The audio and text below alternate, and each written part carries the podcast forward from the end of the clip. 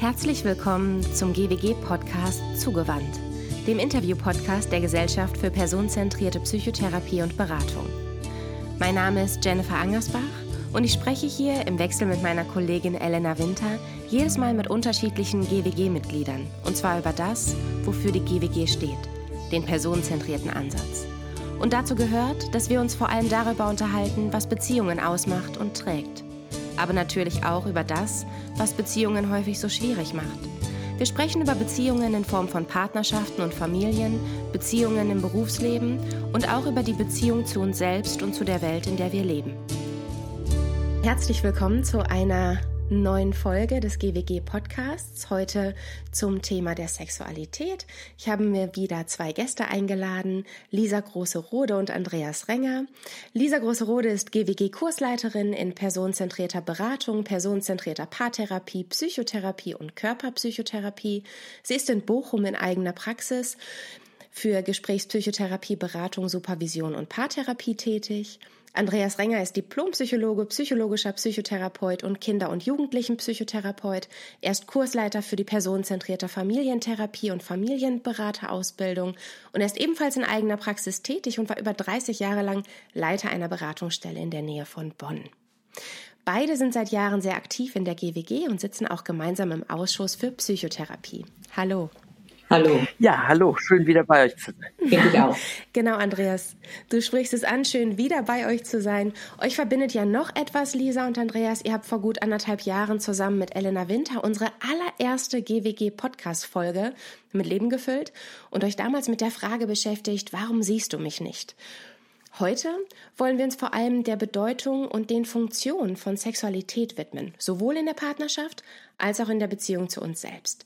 Welche unterschiedlichen Bedeutungen kann Sexualität in der Partnerschaft denn haben? Ja, ich finde es wichtig, ähm, die Aspekte, die sich ja historisch eigentlich weiterentwickelt haben, zu betonen, nämlich ähm, naja, eigentlich ist es ja ein biologischer Begriff gewesen.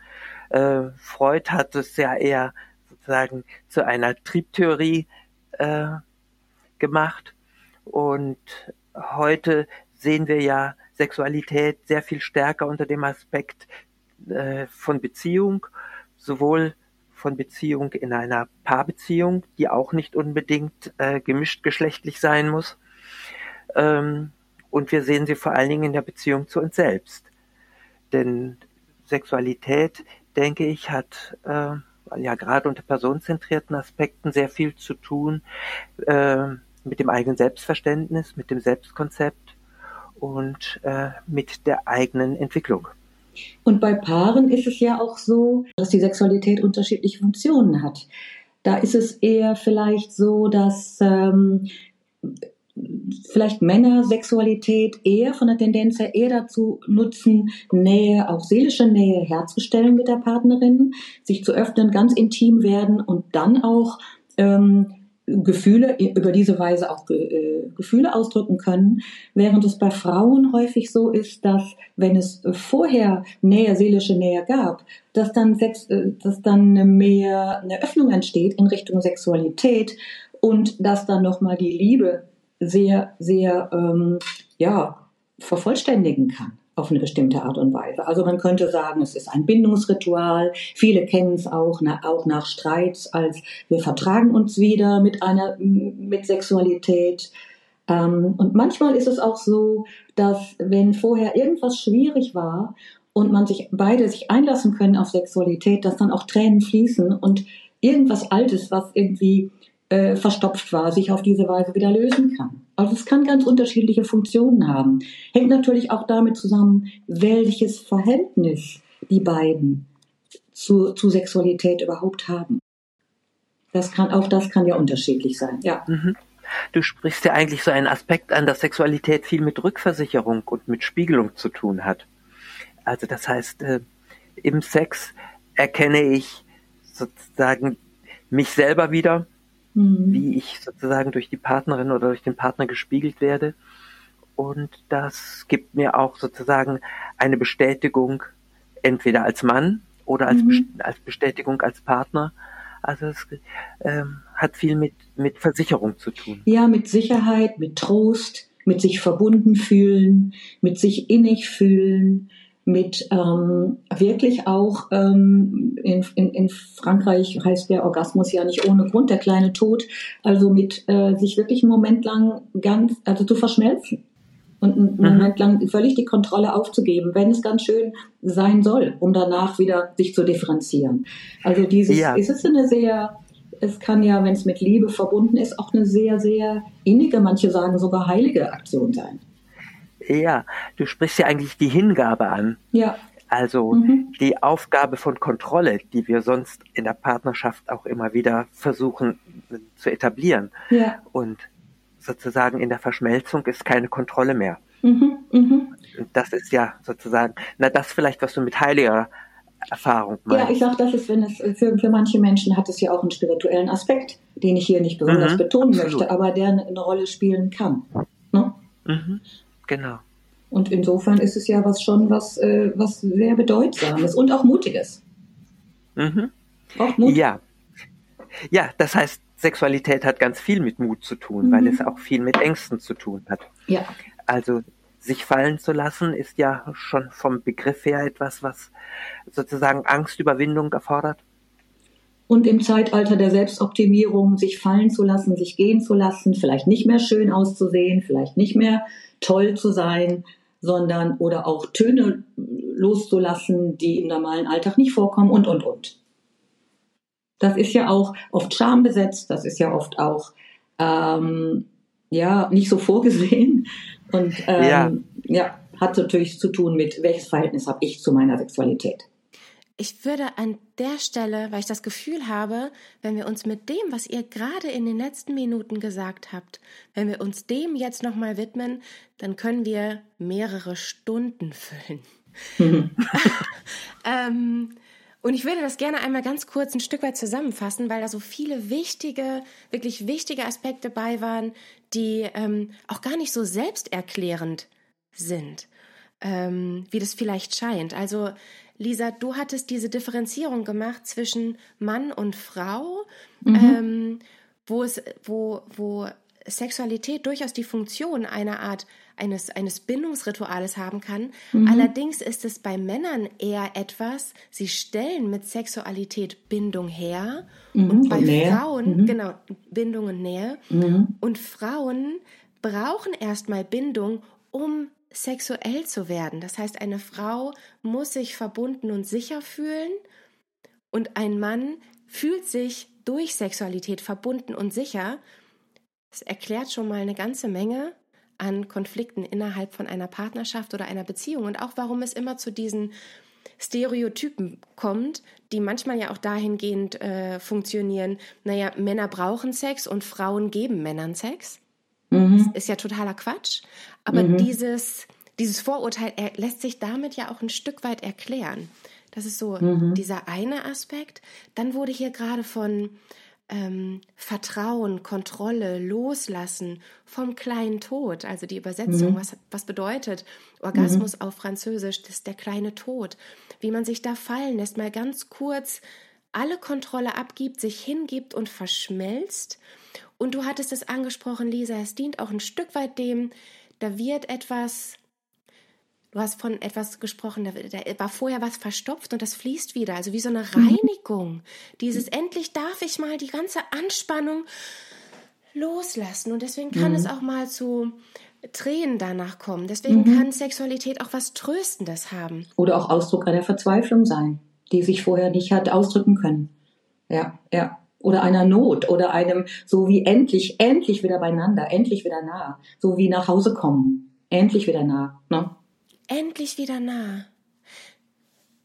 Das heißt, in dem unter wenn ich wenn ich wenn ich dieses diese diese dieses Hintergrundwissen habe, ist das ja vielleicht könnte ja fast so, so, so weit gehen und sagen, und wenn Paare im Konflikt sind über Jahre und sich streiten, dass manchmal ich mache das jetzt ein bisschen mhm. überspitzt, auch einfach nur ein bisschen Nähe fehlt? Ja, ja, und dass Sexualität auch, also den, den Zugang, den wir ja tendenziell natürlich nur von Männern, also das ist ja kein Pauschalurteil, ne, so von der Tendenz her, dass es auch manchen Frauen, habe ich schon erlebt, auch in der Paarberatung gut tut, wenn sie auf den Wunsch des Mannes eingehen und auch mal Sexualität zulassen, ohne dass sie vorher lange Gespräche führen oder ne, Nähe auf andere Art und Weise suchen und auch erfahren können, dass sie dann darüber auch ähm, sich berühren lassen können, auch seelisch. Also da können die Paare auch, die Mann und Frau auch voneinander lernen. Und Männer können vielleicht lernen, vielleicht auch mal vorher, bevor, bevor es ähm, zum, zum Geschlechtsverkehr kommt, auch vielleicht mal eine, eine andere Atmosphäre schaffen,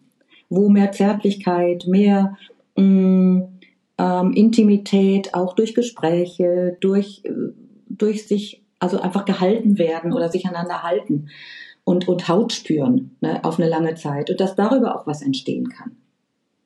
Ja, also das erfahre ich in der Paarberatung viel, dass da ähm, ein Lernen voneinander stattfindet. Mhm. Gerade diese Formulierung und sich berühren lassen. Genau. Mhm. In, in zweierlei Hinsicht und dann auch dieses, wenn man da so versucht, so ein bisschen mitzuschwingen. Es ist ja auch schön, wenn man mal die Kontrolle abgeben darf. Mhm. Und meistens hat man aber das Gefühl, wenn ich die Kontrolle abgebe, bricht hier alles zusammen. Das mhm. ist, ist aus meiner Erfahrung, mhm. so aus der, genau, das ist so, mhm. so aus der, aus der, aus der ähm, Paarberatung, Paartherapie, sowas. Ich würde mich so gerne mal gehen lassen, aber ich mhm. kann ja nicht. Mhm. Mhm und da zu vertrauen, dass ich mich berühren lassen kann, auch wenn mal alles nicht so läuft, wie ich das gerne hätte, mit ganz vielen Gesprächen vorab und, und, und. Also dieser, mhm. dieser Aspekt, den du gerade gesagt hast, sich dem Mann mal hingeben. Es, wie gesagt, es braucht eine Entscheidung, mhm. es braucht vielleicht auch Mut und natürlich hängt es auch davon ab, wie erlebe ich denn Sexualität? Mit welchen Sinnen nehme ich das denn vorrangig wahr? Über Riechen, über Schmecken, über angefasst werden, mhm. über Sehen, über Hören. Also ich habe ja viele Sinne zur Verfügung und ich habe auch schon gute Gespräche miterlebt äh, unter Paaren in, in meiner Therapie, ähm, wo die überhaupt sich mal erzählen, weil sie es gar nicht voneinander wussten. Mit welchen Sinnen nimmt jemand Sexualität am meisten wahr? Ja. Ne? Ja, da sind wir wieder bei dem Thema, du siehst mich oder du siehst mich nicht. Mhm, ja. ähm. Und ich denke, ja. dass das tatsächlich in der Sexualität nochmal eine ganz besondere Rolle spielt.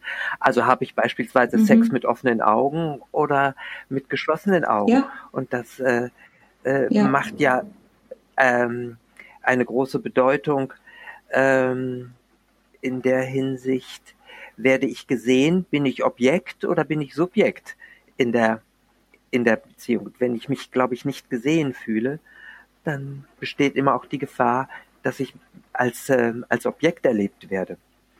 Und ähm, sozusagen ja. die, ähm, die Sexualität zu einer Solitärangelegenheit wird. Aber je besser ich mich gesehen mhm. fühle, umso mehr erlebe ich das auch als ein gemeinschaftliches Erleben.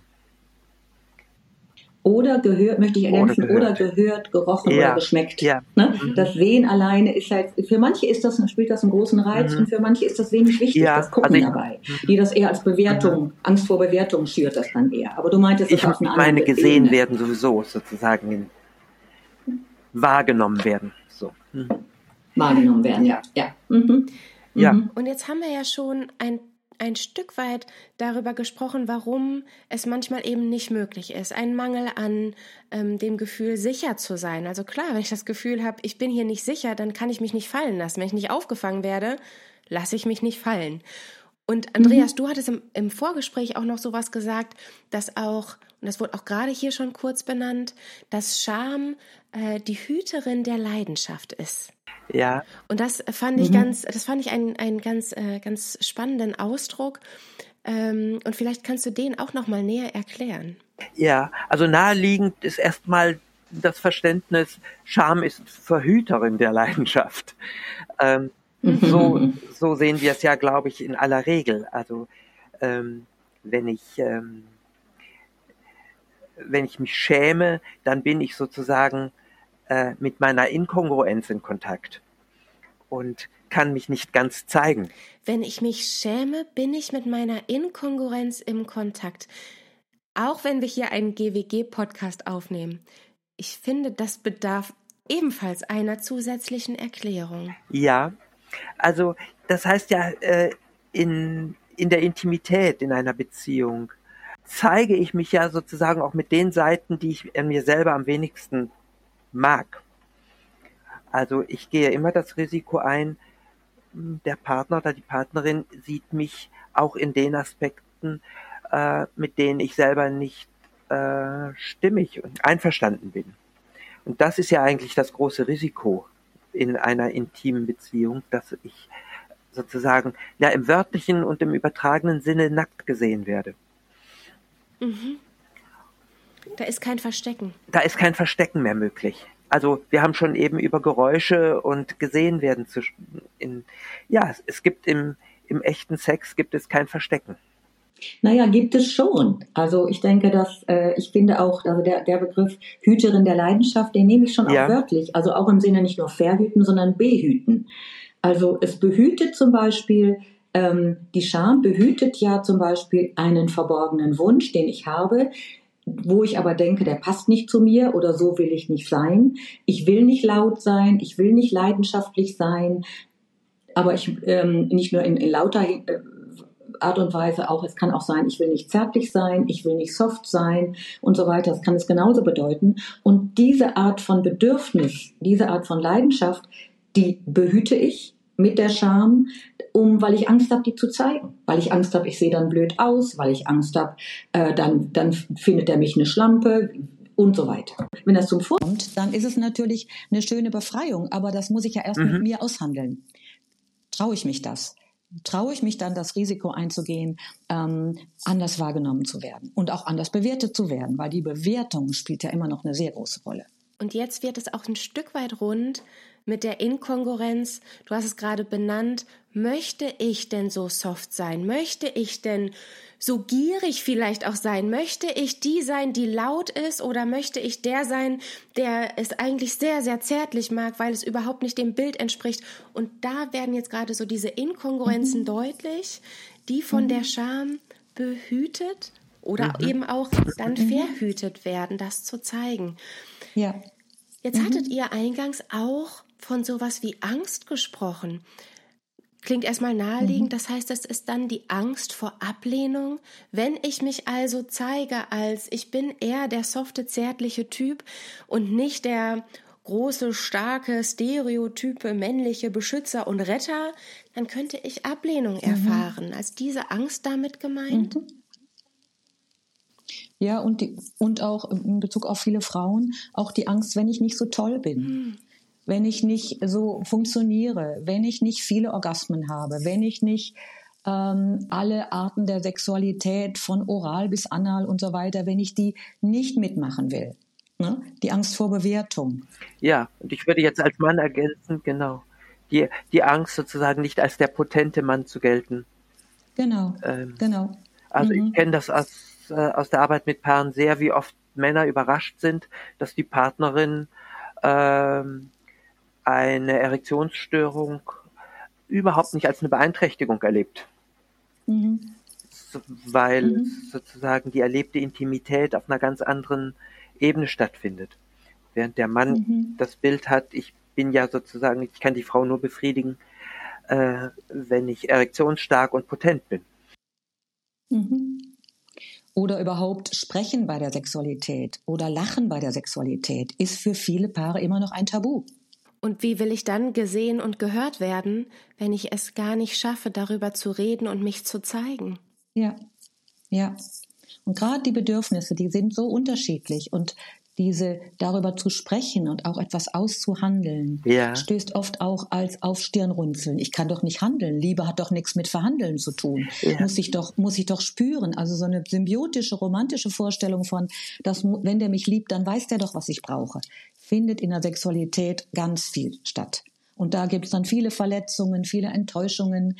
Und durch dieses Tabu, wir können das nicht, wir können darüber nicht sprechen, ist es dann oft auch sehr schwer, das aus dem Weg zu räumen. Ja, und jetzt kommen wir auf einen ganz neuen Aspekt von Lust, nämlich mhm. was bereitet es eigentlich für eine Lust zu spüren, ich werde so ganz und gar angenommen. Ja. Und ich werde sozusagen jenseits von irgendwelchen Leistungsvorstellungen geliebt und angenommen und wir erleben ja. dabei die sexuelle Lust. Ja, und, und bei Paaren ja auch, bin ich bereit für eine Veränderung? Also in der Verliebtheitsphase ist es ja toll und wunderbar und man kommt aus dem Bett nicht mehr raus und alles ist schön und wunderbar und romantisch. Und wenn dann diese, diese symbiotische Phase sich dann auflöst, beziehungsweise der, wenn es gut läuft, so die, die, die eine Differenzierungsphase folgt, dann ist ja die Frage, entwickelt sich das Paar auch weiter, nicht nur jeder selbst, sondern entwickelt sich das Paar auch weiter und entwickelt sich auch die Sexualität weiter.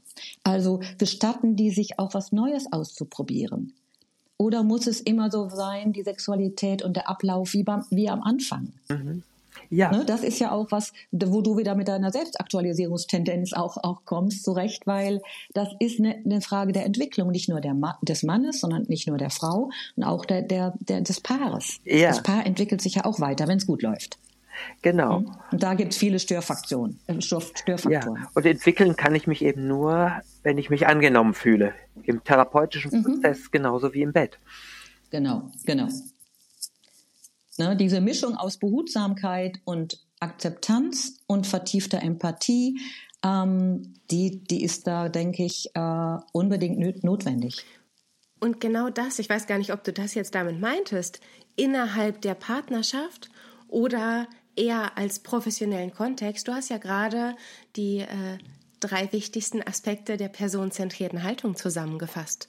Und genau mhm. das kam mir auch in den Sinn. Also was, ähm, was sorgt denn für Konflikte oder für Probleme oder Störungen? Es ist die Angst vor Bewertung innerhalb des personenzentrierten Ansatzes, innerhalb der personenzentrierten ähm, Haltung, in der, in der Begleitung gibt es keine Abwertung, Bewertung. Dann der Aspekt der Sicherheit, der sicheren, kongruenten, also so stimmigen Beziehung, die es mhm. mir dann ermöglicht, mich wirklich fallen zu lassen und zu zeigen und mir selbst so näher zu kommen. Mhm. Die Akzeptanz finde ich wichtig. Ne? Die Akzeptanz und die, dieses einerseits respektvolle und behutsame Vorgehen. Ich spreche jetzt von der Therapie und Beratung mhm. und andererseits aber auch Vorreiterin zu sein, gerade bei dem Thema. Also ich spreche das in meinen Therapien häufig von mir aus an, wenn ich den, das Gefühl habe, das ist irgendwie möglich jetzt, auch um zu signalisieren, wir dürfen hier darüber sprechen, es ist erlaubt. Mhm. Und da sprichst du ja jetzt auch wieder, also auf diesen Mutaspekt an. Also sowohl im Kleinen als auch im Großen und in der Beratung, in der Therapie, im professionellen Kontext braucht es auch diesen Mut, dass Beraterin oder Therapeutin von sich aus diesen Raum schafft, diese Tür öffnet und so mutig ist und zeigt, wir können auch da reingehen. Mhm. Ja. Und das ist besprechbar. Mhm. Hm? Mit all den, den Grenzen, die es noch tun, ist es oft mhm. ein heikles Thema, weil ja auch gerade da, wenn man, wo es um sehr viel Intimität und Nähe geht, ja auch viel Verletzungen passiert sind. Ne? Und bis, bis hin zu missbräuchlichen ähm, sexuellem Missbrauch und Erfahrungen aus dem Bereich. Mhm. Und doch gehört es sozusagen mit dazu, die mhm. Bereitschaft zu haben, sich verletzen zu lassen. Denn, sich zu öffnen, ja. Ja. ja. Mhm. Das ist die, wieder die Sache mit dem Mut. Hm? Genau.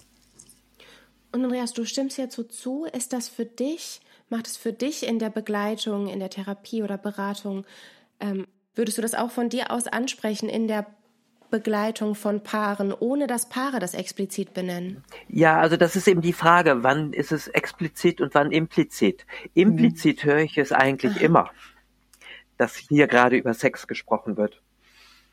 Und wenn das sozusagen ähm, ja kodiert auf dem Tisch liegt, ähm, dann würde ich nicht sagen, jetzt sprechen wir mal die Sexualität an, sondern ich dekodiere das, was da gerade gesagt worden ist, als äh, eine Botschaft über, über Sexualität. Mhm. Also wenn es um Grenzen geht, wenn es um Verletzung geht, dann ist eigentlich indirekt immer auch von Sexualität die Rede. Mhm. Und das spreche ich dann sehr wohl an. Also ich erweitere sozusagen den Rahmen dessen, worüber gerade gesprochen mhm. wird. Bei mir ist es zum Beispiel so, fällt mir gerade ein, ähm, dass wenn, äh, also zu mir kommen ja meistens Paare, die schon länger ein Paar sind oder wieder ein Paar werden möchten, weil sie lange Eltern waren und, und die Paarebene verloren haben. Und wenn es dann um, um diesen Teil geht, häufig die Phase, wo die Kinder aus dem Haus sind und so oder, oder gerade gehen wollen. Ähm, und dann passiert häufig auch ein Seitensprung und so, dass auf der Anlass, dass die Leute kommen, das Paar kommt. Und dann geht es ja auch immer wieder darum, wie, wie, wie stehen die mittlerweile zueinander?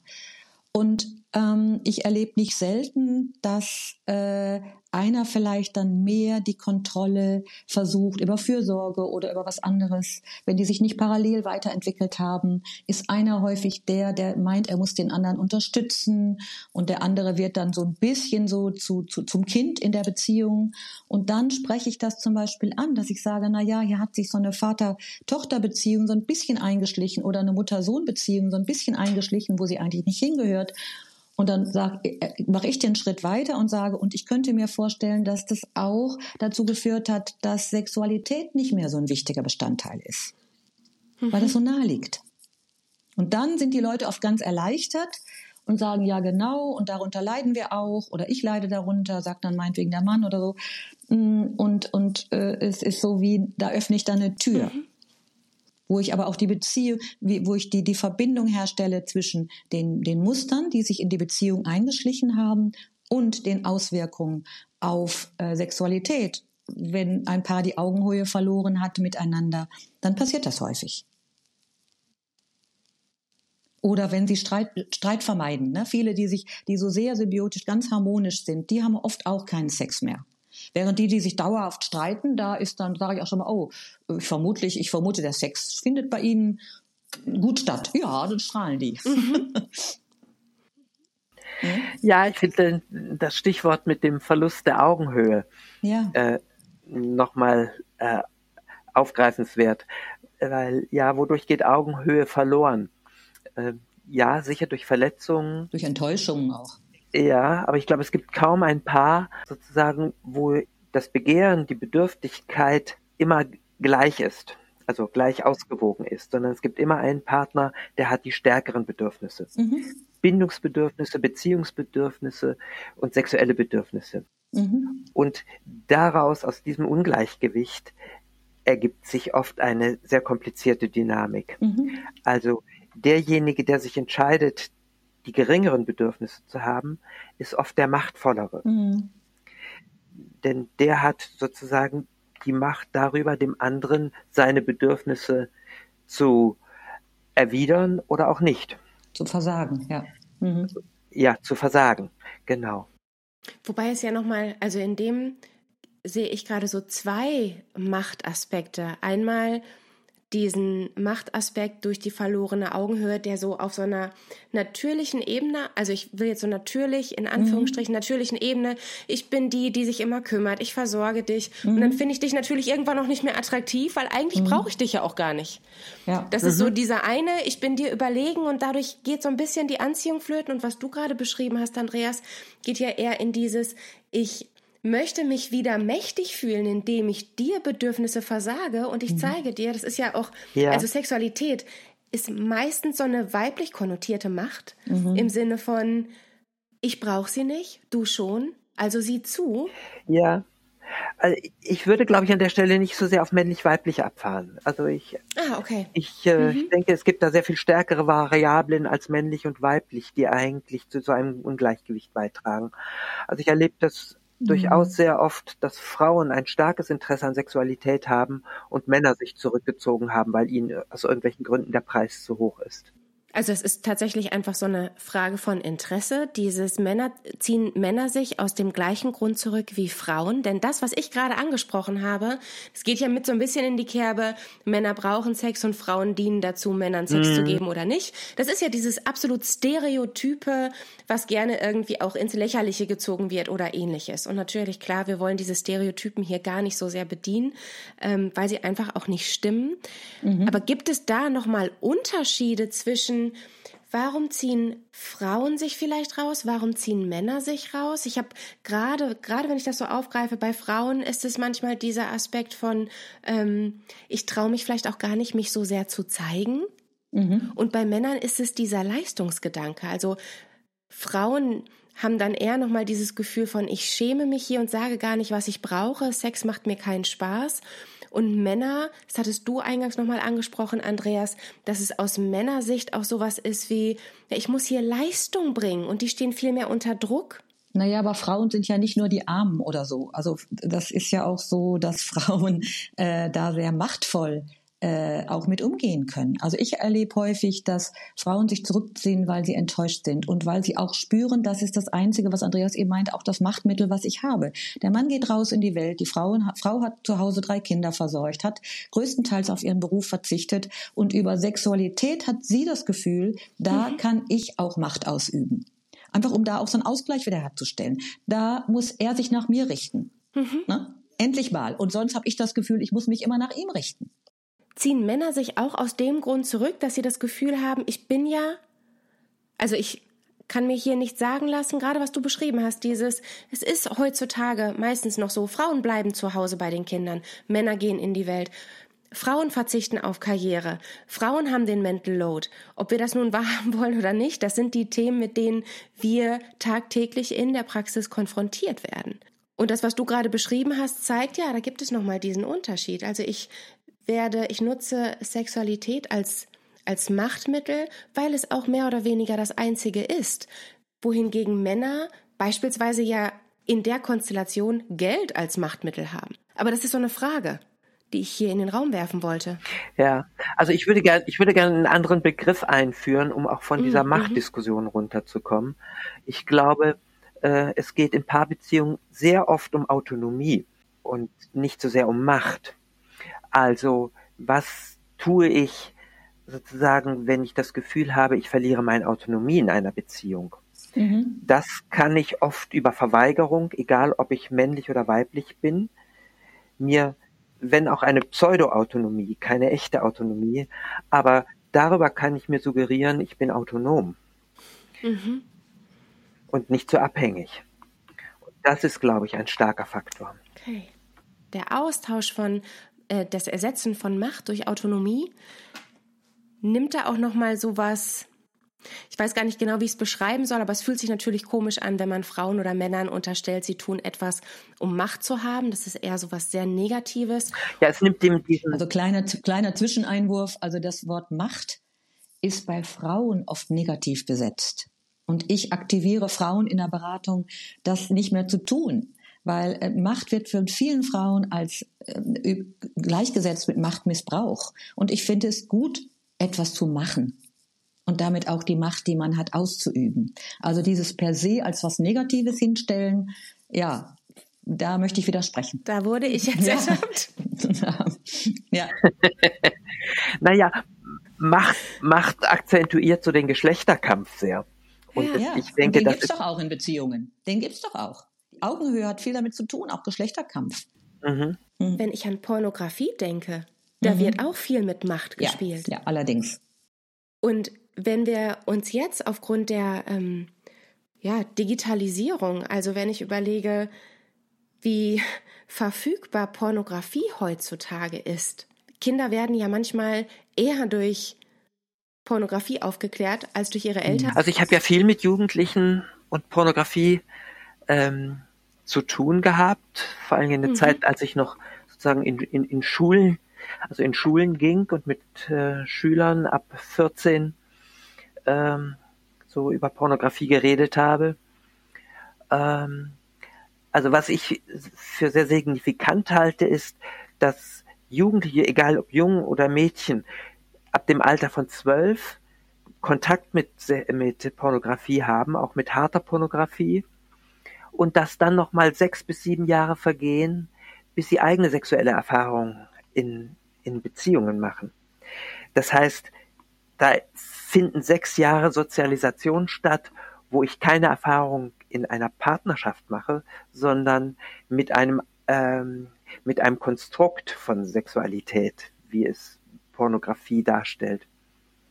Und ein Konstrukt, ähm, was vor allen Dingen also ich denke, aus bestimmten Imperativen besteht. Ähm, das habe ich ähm, pornografische Imperative genannt. Ähm, du sollst dich und deinen Partner nicht wahrnehmen. Du sollst dich als Objekt fühlen. Du sollst keine Schmerzen haben. Du sollst sexuell leistungsfähig sein. Du sollst verfügbar sein.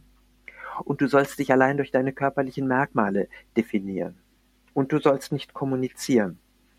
Was ja auch genau da die massive Angst vor Ablehnung nochmal wachsen lässt, größer werden lässt, was für viele Inkongruenzen dann ja auch verantwortlich gemacht werden kann, wenn ich mit diesem Konstrukt der pornografischen Sexualität sozialisiert werde. Ja, und also wie stark das mich in meiner Sexualität äh, einschränkt und behindert. Also ich äh, kenne viele junge Männer, so im Alter von Anfang 20, die sehr wohl schon mit erektilen Dysfunktionen zu tun haben, was ja in dem Alter eher hm, ungewöhnlich ist.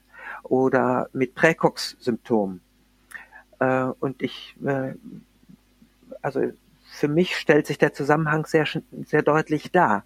Und zwar gar nicht mal, dass diese Männer, die Pornos konsumieren und daraus eine, einen Druck oder eine, eine Normierung ableiten, sondern junge Frauen sehen Pornos, denken, so muss ich sein und performieren das auch dann in der Beziehung, so dass die Männer auf einmal, die jungen Männer auf einmal mit sexuell aktiven Frauen zu tun haben, die sie überfordern aber eigentlich überfordern mhm. die Frauen sich natürlich selber, weil ja, ja. ja, also es ist, es ist eine, eine gegenseitige Überforderung, über die nicht gesprochen werden kann. Und ja, das ist, das ist das Drama. Und das ist sozusagen der Gipfel der Entfremdung. Mhm. Und auch der Gipfel der Abspaltung. Also genau. ist der, was propagiert wird, ist ja eher fühl nicht. Mhm. Mhm. Fühl nicht, sondern ähm, äh, funktioniere. Nutze Sexualität. Ja. Funktioniere und nutze Sexualität, um dich selbst zu optimieren. Mhm. Also da werden Skills geübt, mhm. aber da wird nicht Innigkeit geübt. Mhm. Die gegenseitige Überforderung, über die nicht gesprochen werden darf. Die Überforderung und im Grunde macht es doch so, auf, wenn ich drauf gucke, es macht so einsam, weil dann findet irgendwas statt. Keiner sagt wirklich, was er will und fühlt, sondern eher so, was er, wie er denkt, wie er sein muss oder wie sie sein muss. Und ähm, da findet dann irgendwas statt. Und das Schlimme finde ich, wo wir auf einer Seite so doch sehr achten auf Grenzen und die Einhaltung von Grenzen. Und da geht es darum, eigene Grenzen und auch die des Paters permanent zu überschreiten. In der Hoffnung, dann bin ich so wie die im Film, dann bin ich so, wie die Gesellschaft es von mir erwartet. Ob das die aufgespritzten Lippen sind, ob das dieses, dieses fast Gewaltsame sein muss und man muss alle Praktiken machen und man darf nicht sagen, ich will aber nur das, weil dann ist man irgendwie Loser oder ja. Und genau das, während ich dir gerade zuhöre, denke ich, im Großen kann man doch hier auch gerade noch mal beschreiben. Man kann exakt die gleichen Worte nehmen, um vielleicht auch einfach noch mal viel viel größer gesellschaftlich drauf zu schauen. Diese massive Einsamkeit, von der die Gesellschaft heutzutage geprägt ist, dieses Gefühl von wir leben alle anonym nebeneinander, äh, die einzigen sozialen Interaktionen finden in sozialen Medien statt, so gefühlt. Also es ist natürlich jetzt gerade ein sehr negativer Abriss, aber es sind diese Tendenzen, die Leistungsgesellschaft, so viel Druck, man darf bitte keine Grenzen haben, ob jetzt in der Berufswelt oder wo auch immer. Und es ist eigentlich total erschreckend. Nicht eigentlich, es ist total erschreckend. Ich merke auch gerade, normalerweise ist hier am Ende von so einer Podcast-Folge immer ein bisschen Zuversicht.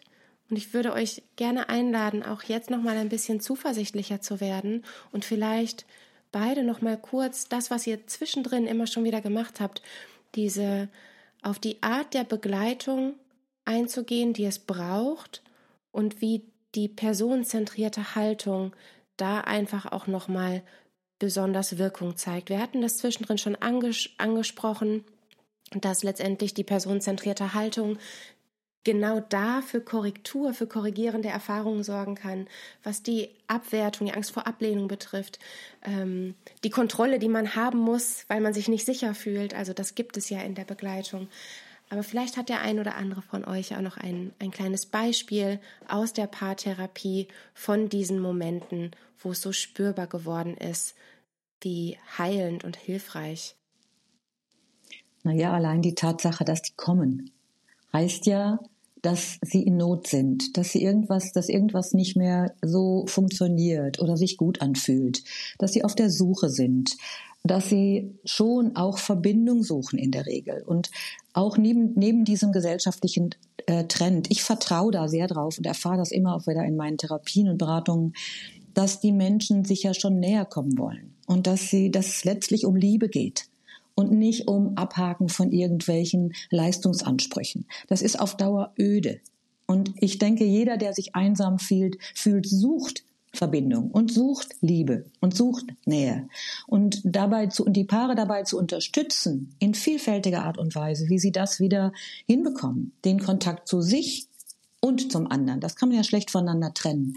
Ähm, da bin ich immer wieder beeindruckt, wie mutig die Leute sind, sich zu öffnen, auch in der Paartherapie und über all das zu sprechen. Und ähm, der Erfolg lässt dann nicht lange auf sich warten. Also das, das, allein das ist ja schon ein, ein Schritt auf sich und auf den anderen mhm. zu. Ja, ich würde das ergänzen, dass Menschen in Therapie kommen, egal ob in Paarberatung oder in Einzeltherapie, mhm. ist immer auch Ausdruck eines, einer Einsicht, dass sie verletzbar sind.